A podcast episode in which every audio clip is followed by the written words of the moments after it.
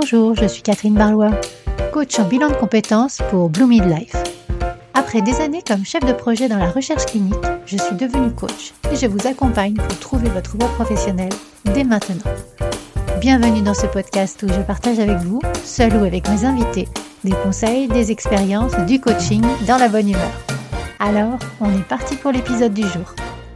Bonjour à tous et bienvenue sur l'épisode numéro 28 du podcast Blue Mid Voice où je reçois en interview aujourd'hui Rachel Pierre.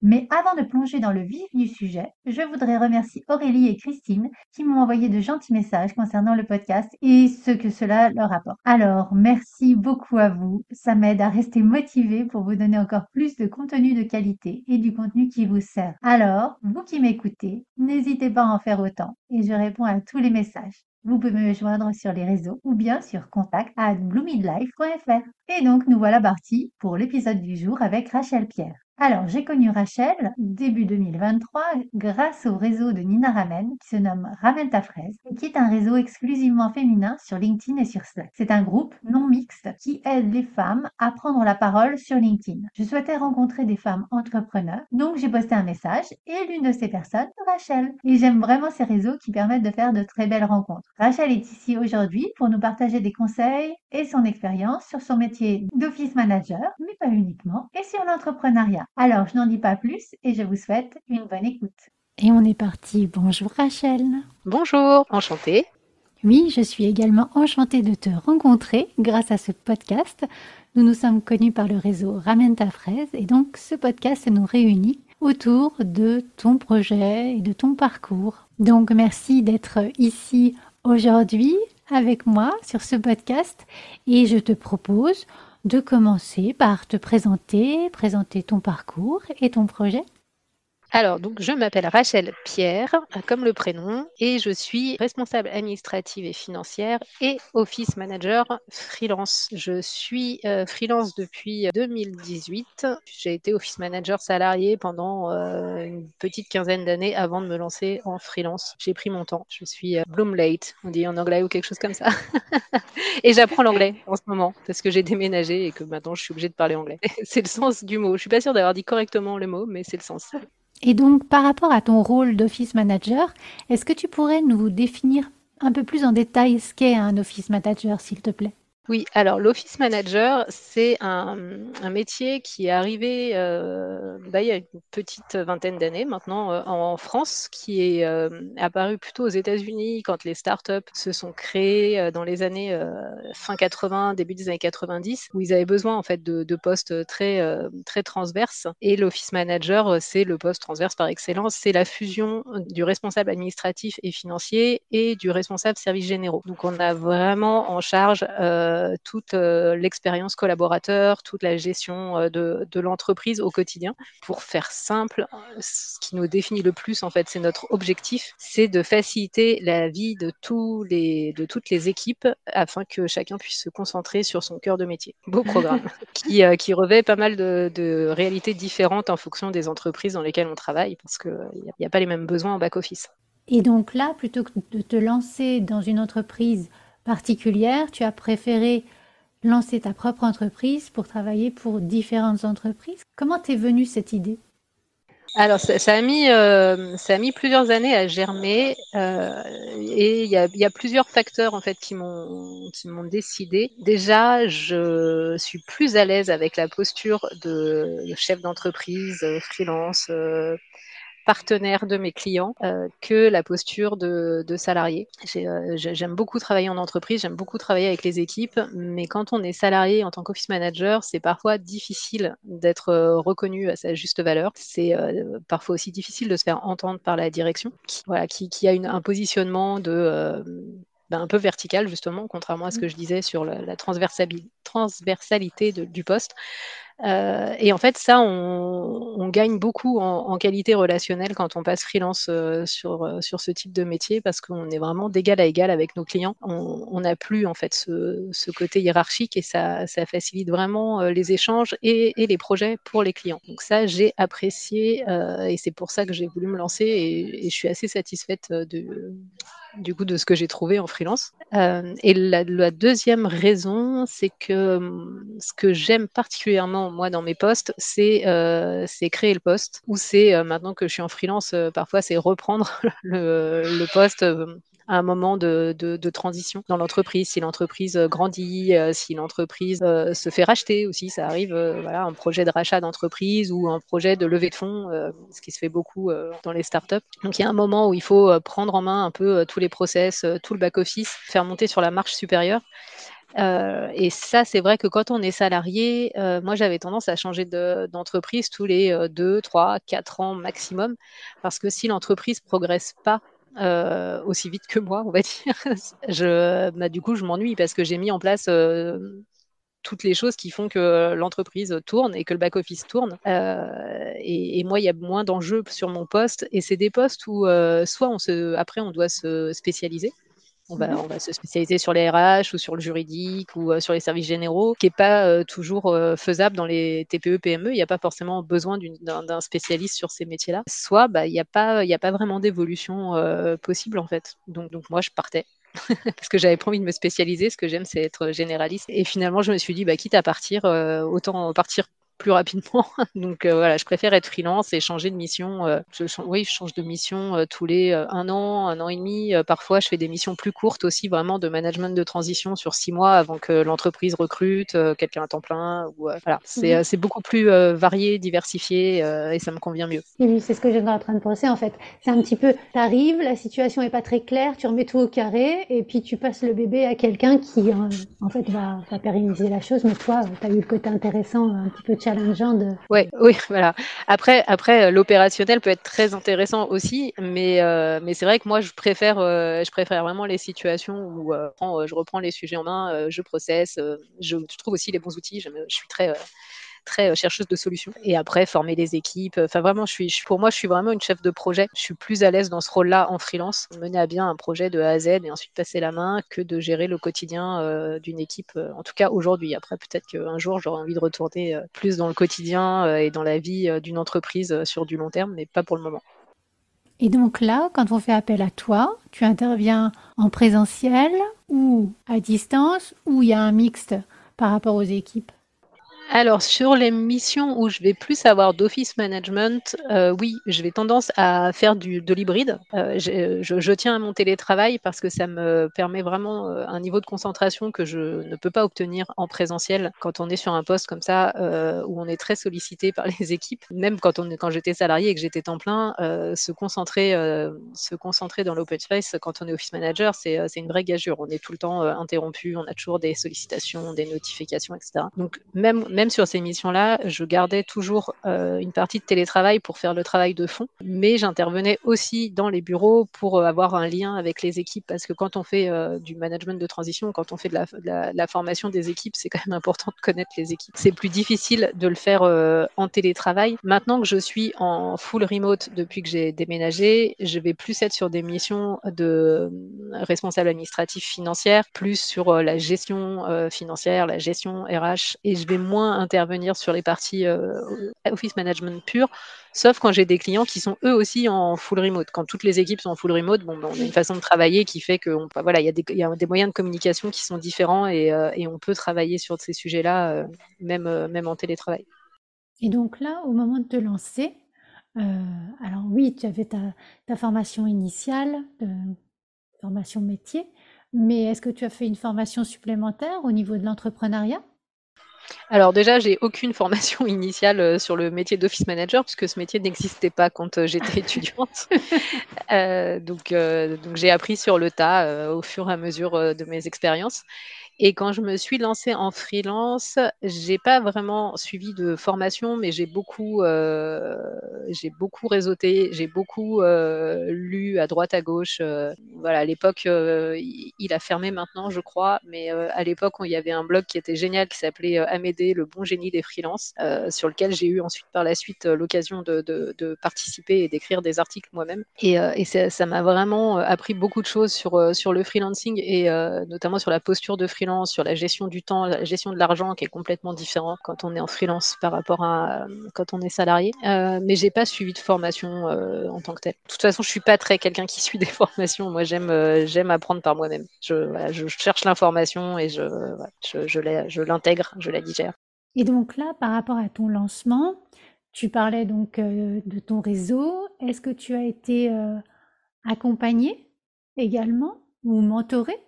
Alors, j'ai profité de mon premier congé maternité pour faire un accompagnement avec l'APEC. C'était plus un accompagnement sur euh, le fait de, de, me valider à moi-même mon appétence euh, sur le sur l'entrepreneuriat, euh, voilà. Enfin savoir où j'allais quoi, et pas juste me lancer comme ça. Après sur la création du projet en tant que tel, pas tant que ça. Et, et oui, j'ai eu la chance d'avoir une autre office manager qui est très connue maintenant dans, dans, dans, notre communauté, qui est Lia Bazin, qui organisait à l'époque des des meet-up sur différents sujets, voilà, et on pouvait s'inscrire y aller euh, comme ça, c'était sympa, c'était en after work. Et elle en avait organisé un euh, sur le freelancing, et euh, du coup, j'y suis allée. Et, pareil, j'ai pu, j'ai pu bénéficier bah, du retour d'expérience de personnes qui s'étaient lancées avant moi et sur un métier, sur mon métier en fait. Parce que souvent, quand on s'intéresse au sujet des freelancing, on tombe souvent sur les mêmes métiers qui sont pas trop les métiers du back-office. Surtout en 2018, on était vraiment très, très peu encore à, vouloir se lancer sur ces métiers-là en freelance. Oui, c'est pour ça d'ailleurs que je suis contente de t'avoir comme invité à ce podcast, parce que c'est les métiers du back-office, on ne trouve pas beaucoup euh, d'interviews euh, à ce niveau-là, et c'est pour ça aussi que ça m'intéressait de, de, t'inviter et d'avoir ton, ton avis et ton expérience. Et donc d'ailleurs, au niveau de ton expérience, tu trouves comment tes clients? Alors, euh, j'ai mis en place un système. En fait, c'est plutôt mes clients qui me trouvent euh, que moi qui les trouve. je prospecte pas du tout, je déteste la prospection. En tant que en tant qu'office manager, on est euh, extrêmement sollicité, c'est épuisant et j'ai pas du tout envie de faire vivre ça euh, à mes clients, donc je prospecte pas du tout. Moi, je me suis surtout mise sur LinkedIn. Je poste deux fois par semaine sur mon compte personnel et deux fois par semaine sur le compte du collectif, mais j'en parlerai après. et voilà, ça m'offre une visibilité et puis et puis mon réseau, mes anciens clients, les les, office managers qui me connaissent, euh, les, euh, les, responsables administratifs financiers qui me connaissent. Euh, voilà, c'est vraiment du bouche à oreille. Quand quelqu'un détecte un besoin, il pense à moi et, il donne mon numéro et voilà, ça se fait comme ça. Et depuis deux ans, on va arriver à l'anniversaire des deux ans. J'ai euh, cofondé avec Roxane Linière, une autre, euh, une autre freelance euh, du back-office. On a confondé un, collectif de freelance. Donc, ce qui permet aussi de se partager des missions entre freelance parce que c'est c'est un c'est vrai que c'est un point qui euh, qu'on pense pas quand on, se lance, c'est euh, que faire des prospects qu'on ne va pas prendre parce qu'on n'a plus le temps euh, ou parce que c'est pas le périmètre de la mission correspond pas exactement à notre périmètre d'expertise. Ça, on, voilà, quand, on, commence, on s'imagine toujours qu'on va chercher beaucoup de clients, que ça va toujours être un sujet, mais au final, surtout sur les métiers comme nous où on vend beaucoup notre temps, ben, notre calendrier est vite rempli et, on se retrouve à devoir, dire non, surtout que Euh, c'est assez étrange les coïncidences, mais euh, ça arrive assez souvent que les demandes de mission euh, arrivent par lot et, donc on ne peut pas répondre à toutes en même temps. Et, voilà. et donc le collectif de freelance permet dans ce, dans ce cas-là de proposer la mission aux autres membres du collectif et, et, comme ça les autres membres bénéficient d'une mission qui leur arrive tout cru. donc oui, tu as une associée donc pour le collectif, mais pas forcément pour le côté professionnel. Oui, j'ai deux, euh, j'ai deux vies professionnelles. J'ai mon métier de freelance avec, euh, avec mes clients, donc soit des clients long cours que j'accompagne, soit des clients plus ponctuels sur, pour lesquels je peux faire des audits euh, ou je peux même, comme je disais, écrire des articles, vraiment faire de la pédagogie sur des sujets de sur la gestion des entreprises la plupart du temps. En tout cas, le monde merveilleux de l'entreprise, pour faire large. Et ensuite, j'ai la, deuxième casquette qui est, euh, qui est la casquette de fondatrice du, euh, collectif Office Lab avec Roxane, qui euh, accueille aujourd'hui 30 freelances on est tous freelance. C'est le, principe du collectif. C'est pas une entreprise. Euh, on n'a pas de salariés, il n'y a pas de lien hiérarchique. On est tous indépendants et on travaille euh, tous ensemble. Euh, on a vraiment fondé une communauté, donc on anime la communauté au quotidien et chaque membre est partie prenante de la vie du collectif et, donc on se partage des missions en plus. Oui, oui, c'est un peu l'image récurrente que j'utilise de podcast en podcast, mais c'est vrai, le, fait d'être en collectif, tout comme le fait d'être entouré par un réseau, ça permet certes d'être entrepreneur et donc d'être seul à sa barre, de prendre ses décisions, de les assumer, mais également d'avoir un, soutien euh, quotidien de façon à pouvoir euh, absorber un petit peu les périodes down et puis euh, de partager aussi les beaux moments quand tu signes un contrat. Exactement. Et, euh, et, nous, on est comme on est sur des métiers euh, vraiment avec un spectre euh, très large, euh, ça arrive assez régulièrement qu'on se pose aussi des questions sur des sujets qu'on découvre et d'avoir le collectif derrière avec, il y a toujours quelqu'un qui s'est déjà posé cette question et qui donc peut répondre ou au moins donner une piste de réponse ou donner le bon contact qui va savoir, savoir répondre. Enfin, c'est un, un, soulagement aussi, quoi. C'est, on, on, travaille seul, mais on n'est pas seul. On a, on a toujours des gens sur qui compter. Et, et voilà, toujours des gens sur qui compter. Oui, c'est important de, pouvoir se reposer sur euh, bah, ce collectif ou son réseau euh, dans, les, moments un peu plus euh, bas en énergie ou quand on rencontre des challenges. Et, toi, en fait, par rapport à ton expérience, comment tu as réussi à, passer outre les, les challenges que tu as pu rencontrer?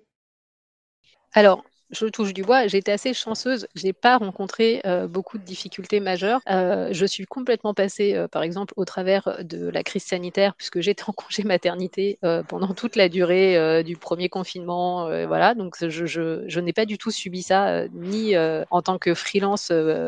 j'avais des consoeurs qui se sont retrouvés sans mission du jour au lendemain, ni en tant qu'office manager, où pour le coup, certains ont été submergés par la vague de, de il a fallu euh, passer toutes les équipes en remote, euh, mmh. s'occuper de, de, maintenir aussi le lien et euh, s'assurer que les gens ne craquent pas. Et tout ça en gérant tout l'administratif, toutes les nouvelles règles qui sortaient à peu près tous les jours.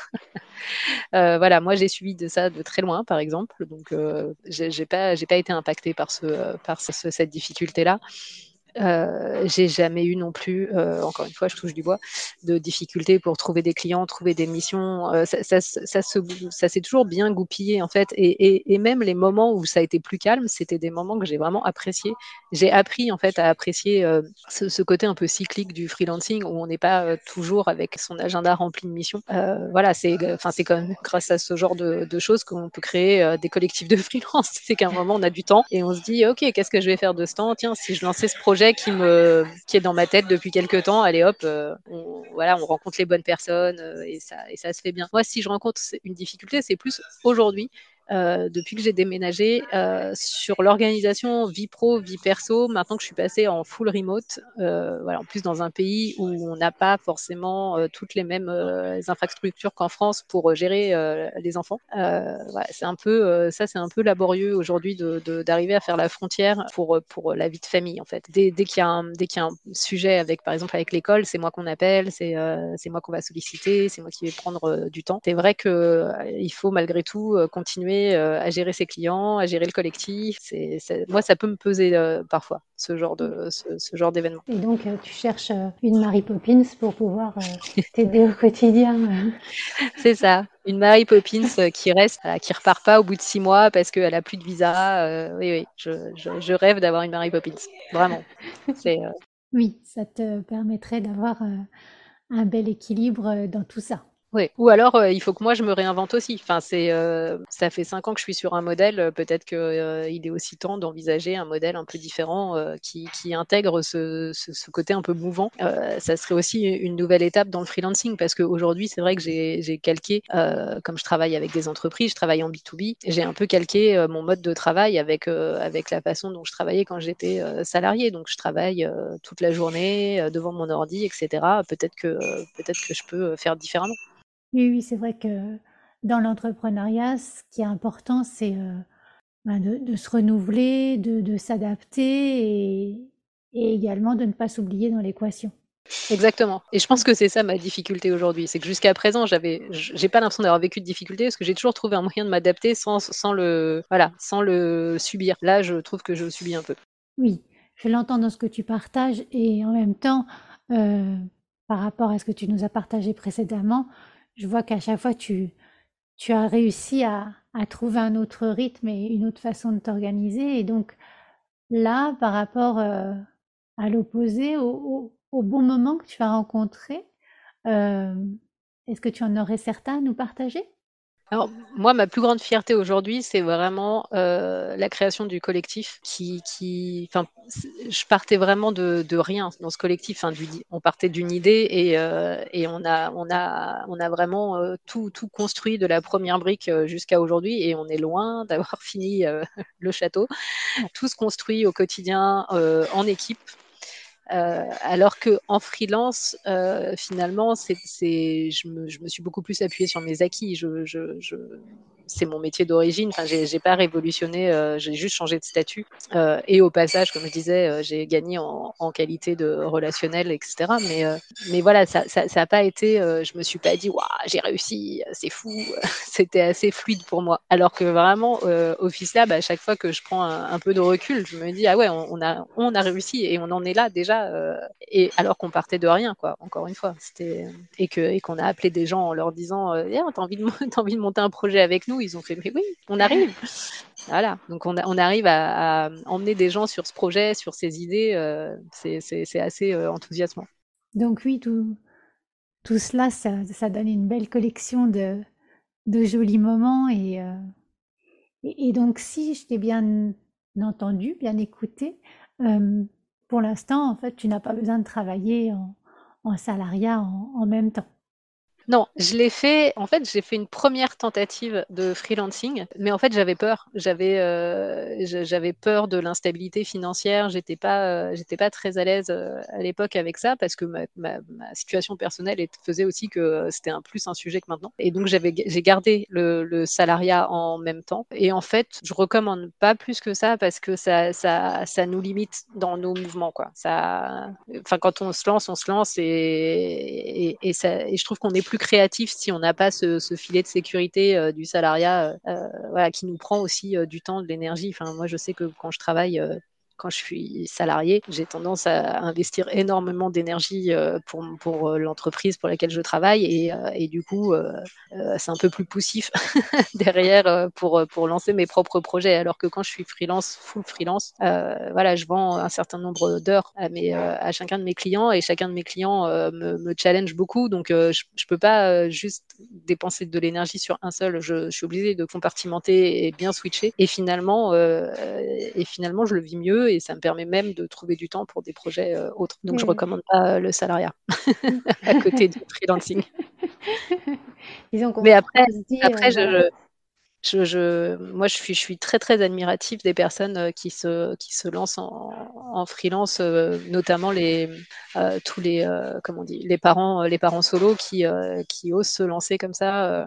Enfin, moi, j'étais vraiment, là, vraiment, je suis dans une situation où c'est, enfin, confortable pour moi aussi de, me lancer et de, et de tester des choses et voilà, parce que je sais que derrière, je, je suis, suis pas seule à assurer la, le quotidien de mes enfants. Donc, c'est vraiment, je suis, admirative des gens qui, qui osent se lancer et qui y vont et qui continuent. c'est, un vrai challenge je trouve. Oui, oui, surtout seul, euh, réussir à, à, trouver son équilibre euh, vie perso, vie pro, mais, euh, mais je l'ai entendu aussi pour toi, tu parlais euh, d'équilibre vie perso, vie pro, de compartimenter en fait tous ces clients que tu as en parallèle. Euh, comment tu t'organises au quotidien pour, pour tout ça? Alors, quand je faisais euh, un peu de présentiel, j'avais tendance à vraiment découper ma semaine en journée par client. C'était euh, le lundi, je travaillais pour tel client, le mardi, je travaillais pour tel client. Après, j'étais capable d'adapter aux urgences. Enfin, s'il fallait appeler l'URSSAF le jeudi, euh, alors que normalement, je suis censée bosser pour ce client-là le lundi, je le, je le faisais avec plaisir. Mais euh, chaque client était bien, euh, bien défini. Maintenant que je suis en, en full remote, j'ai offert plus de flexibilité à mes clients, euh, mais aussi parce que je suis sur des missions euh, qui demandent aussi un peu plus de, euh, de régularité dans les réponses, etc. Enfin, sur le euh, quand on est euh, voilà, quand on est le, le, le lien avec l'expert comptable, avec le gestionnaire de paye, etc. C'est pareil. Sur on va pas attendre alors que c'est la semaine de la clôture de paye, je vais pas attendre la semaine prochaine pour valider les choses. Enfin, voilà, donc, donc je, suis, je, vais, je vais plus travailler comme ça au fil de l'eau, mais avec, avec toujours une, un contingent d'heures ou de jours par, par mois à, à, louer à chaque client et j'utilise un outil qui s'appelle Toggle qui est un time tracker qui me permet de, de dire à chaque client, bah, c'est bon, euh, voilà, je suis dans les clous, ou euh, peut-être que là, je vais facturer plus parce que, euh, tu as des projets un peu qui demandent un peu plus de, temps, et voilà, ou beaucoup d'onboarding, ce qui peut arriver aussi. Oui, ça te permet vraiment de, de gérer au réel les différents budgets horaires et de pouvoir les tenir au courant au fur et à mesure c'est de la communication. Ah oui, oui, non, je leur fais pas la surprise de les, les facturer euh, le double de ce qui est prévu. On se met sur une, voilà, on se définit une base.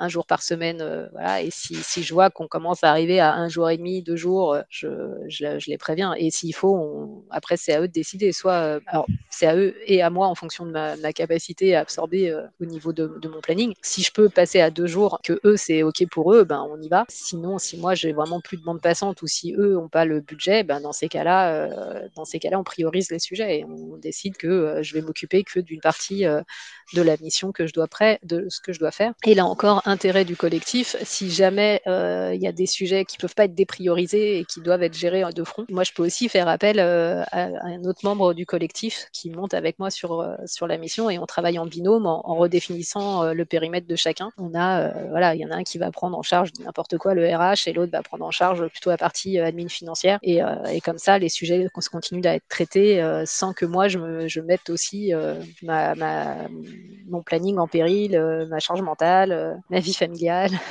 que sais-je. oui, Ça, donne vraiment une grande flexibilité à, à toute ta gestion de projet en fait que tu la veuilles en solo ou à plusieurs. Enfin voilà, c'est euh, vraiment euh, tout bénéfice pour, vos clients. Complètement. Pour les clients, c'est vraiment une c'est vraiment une sécurité. ils savent qu'on est qu'on est qu'on est freelance et qu'on a la flexibilité du freelancing et en même temps qu'il y a cette sécurité derrière du, euh, du collectif. et, et c'est déjà arrivé que, que des personnes finalement doivent arrêter une mission parce que problème de santé, etc. Et quelqu'un d'autre du collectif a repris la, la, la mission à la volée.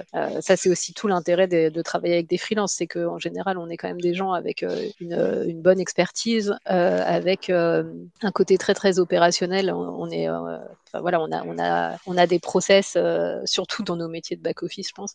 Mais on a des process assez bien définis, donc on, arrive à, prendre en main une mission et un client très très rapidement. On n'est pas, il n'y a pas besoin de plusieurs semaines de passation, de formation, etc. On, est habitué en fait à arriver, arriver chez les clients, à, allumer l'ordi et, et c'est parti quoi. Oui, j'entends qu'avoir des, des process et euh, une organisation bien rodée, ça permet en fait d'avoir un côté, euh, rassurant au quotidien. Et donc, est-ce que tu aurais d'autres conseils à donner à quelqu'un qui souhaiterait se lancer dans l'entrepreneuriat dans ta partie?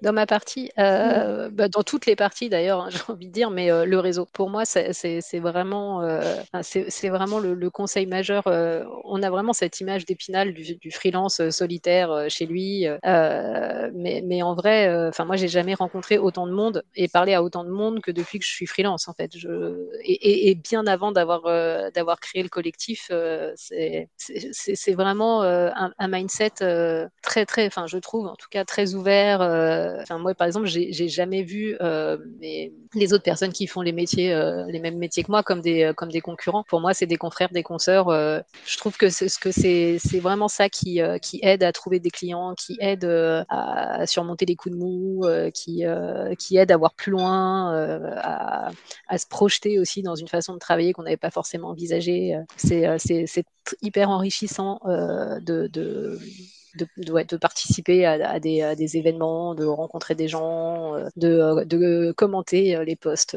des autres sur LinkedIn, enfin de d'avoir comme ça ce relationnel régulièrement en fait. Pour moi, c'est quand on est freelance, je trouve que ça relève de l'hygiène de vie, de, de réseauter. Oui, de, s'entourer, d'écouter les autres, d'écouter un petit peu aussi en dehors de notre sphère aussi. ça peut être enrichissant aussi de ce côté-là. Ah ouais.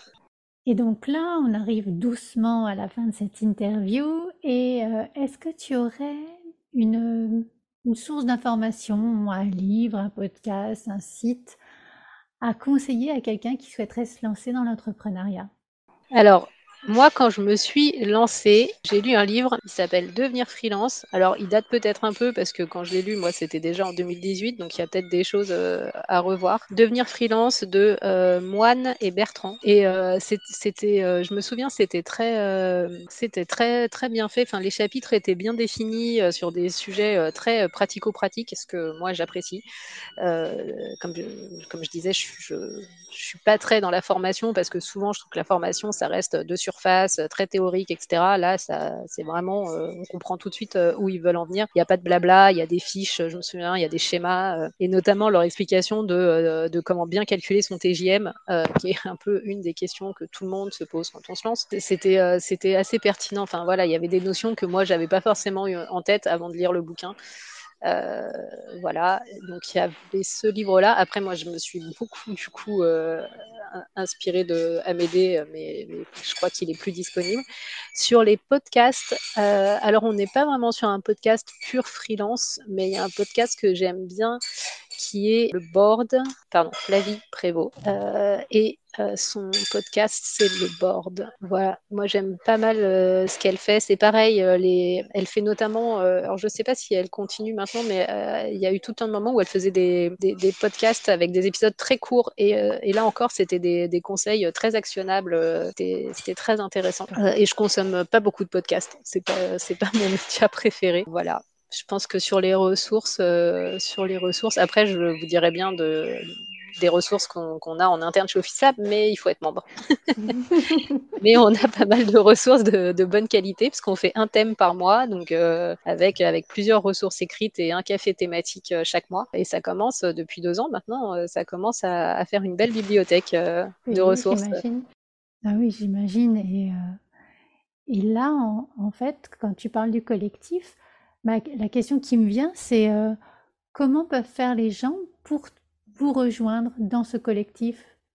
Alors, la première étape, c'est de nous envoyer un email à collectif at officelab.fr. Ça, voilà, en nous disant euh, on a écouté le podcast, euh, on, est, on a envie d'en savoir plus, etc. Et là, je détaillerai plus précisément, mais en gros, nous, on s'assure derrière que la personne est bien freelance et bien travaille bien dans le back-office.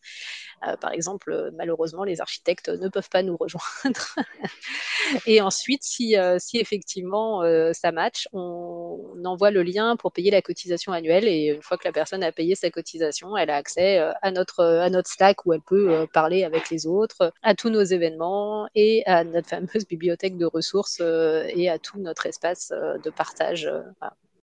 Donc, avis aux amateurs. Et, et, donc, comme je le disais, on arrive doucement à la fin de cette interview. Est-ce qu'il y a une phrase qui te motive, qui te porte au quotidien? Alors, moi, il y a une phrase que j'utilise assez souvent pour euh, expliquer ma façon de travailler. C'est euh, J'espère le meilleur et je prévois le pire, qui est une citation de X-Files. Voilà. Sinon, euh, j'aime bien euh, la faille dans le plan, c'était le plan. Euh, voilà, mais bon, ça me motive pas trop. Mais je l'aime bien, ça me fait rire. voilà. Écoute, merci beaucoup. Merci de nous avoir fait découvrir toute cette sphère du back-office et euh, le collectif également qui donne envie de vous rejoindre, même si c'est pas du tout ma partie. Et, euh, ah bah, donc, euh, faut monter voilà. ton collectif. C'est la, voilà, la deuxième étape après le podcast. oui, oui, tout à fait. Si des gens souhaitent joindre toi directement, ils font comment? Alors, l'idéal pour me joindre, c'est LinkedIn. Donc, euh, Rachel Pierre euh, sur LinkedIn. Rachel Pierre et après, je ne sais pas s'il y a beaucoup de Rachel Pierre, ceci dit.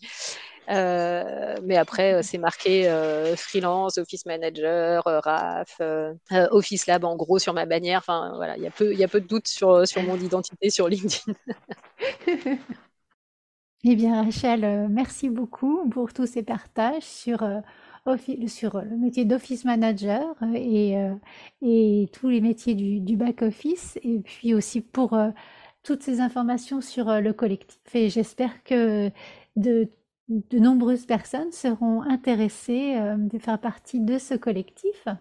Eh ben, j'espère aussi. Merci beaucoup pour l'invitation, Catherine. Euh, c'est toujours euh, très sympa de, de, pouvoir un peu euh, discuter de son quotidien et, euh, et, pourquoi pas inspirer des gens. Oui, c'est tout à fait ça. Inspirer et motiver. Eh bien, écoute, je te remercie beaucoup, Rachel, et je te souhaite une très belle journée. À bientôt. Merci, toi aussi. À bientôt. Et voilà, l'épisode est terminé. J'ai beaucoup aimé cet épisode qui m'a permis d'enfin rencontrer Rachel et également de mieux connaître sa profession. Et comme à mon habitude, j'ai pris plein de notes que je vais vous partager. Donc, Rachel souligne l'importance du réseau et de la communauté pour partager des missions, des expériences et puis bénéficier d'un soutien mutuel. Elle utilise principalement LinkedIn pour euh, accroître sa visibilité. Elle ne prospecte pas activement, mais elle mise sur le bouche à oreille et son réseau professionnel pour attirer des clients et bien sûr le collectif qui facilite également la répartition des missions entre les freelances. Euh, au niveau organisation du temps, elle organise son temps en travaillant avec un système de time tracker Toggle pour chaque client et elle offre ainsi de la flexibilité mais elle communique régulièrement sur les heures travaillées et les ajustements éventuels. Et pour finir dans mes notes, euh, Rachel conseille vraiment de s'investir dans le réseautage, de rester ouvert d'esprit et de voir les autres professionnels comme des partenaires potentiels plutôt que des concurrents. Voilà, et je garde également un point. Vraiment, j'ai découvert grâce à elle le podcast Le Board de Flavie Prévost que je vous conseille si vous êtes solo. Il y a vraiment énormément de matière dans tout ce qu'elle partage.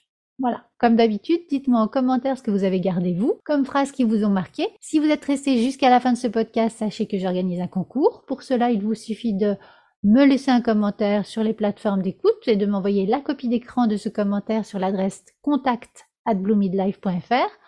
ou alors de mettre un commentaire sur les réseaux ou alors tout simplement de m'envoyer un message.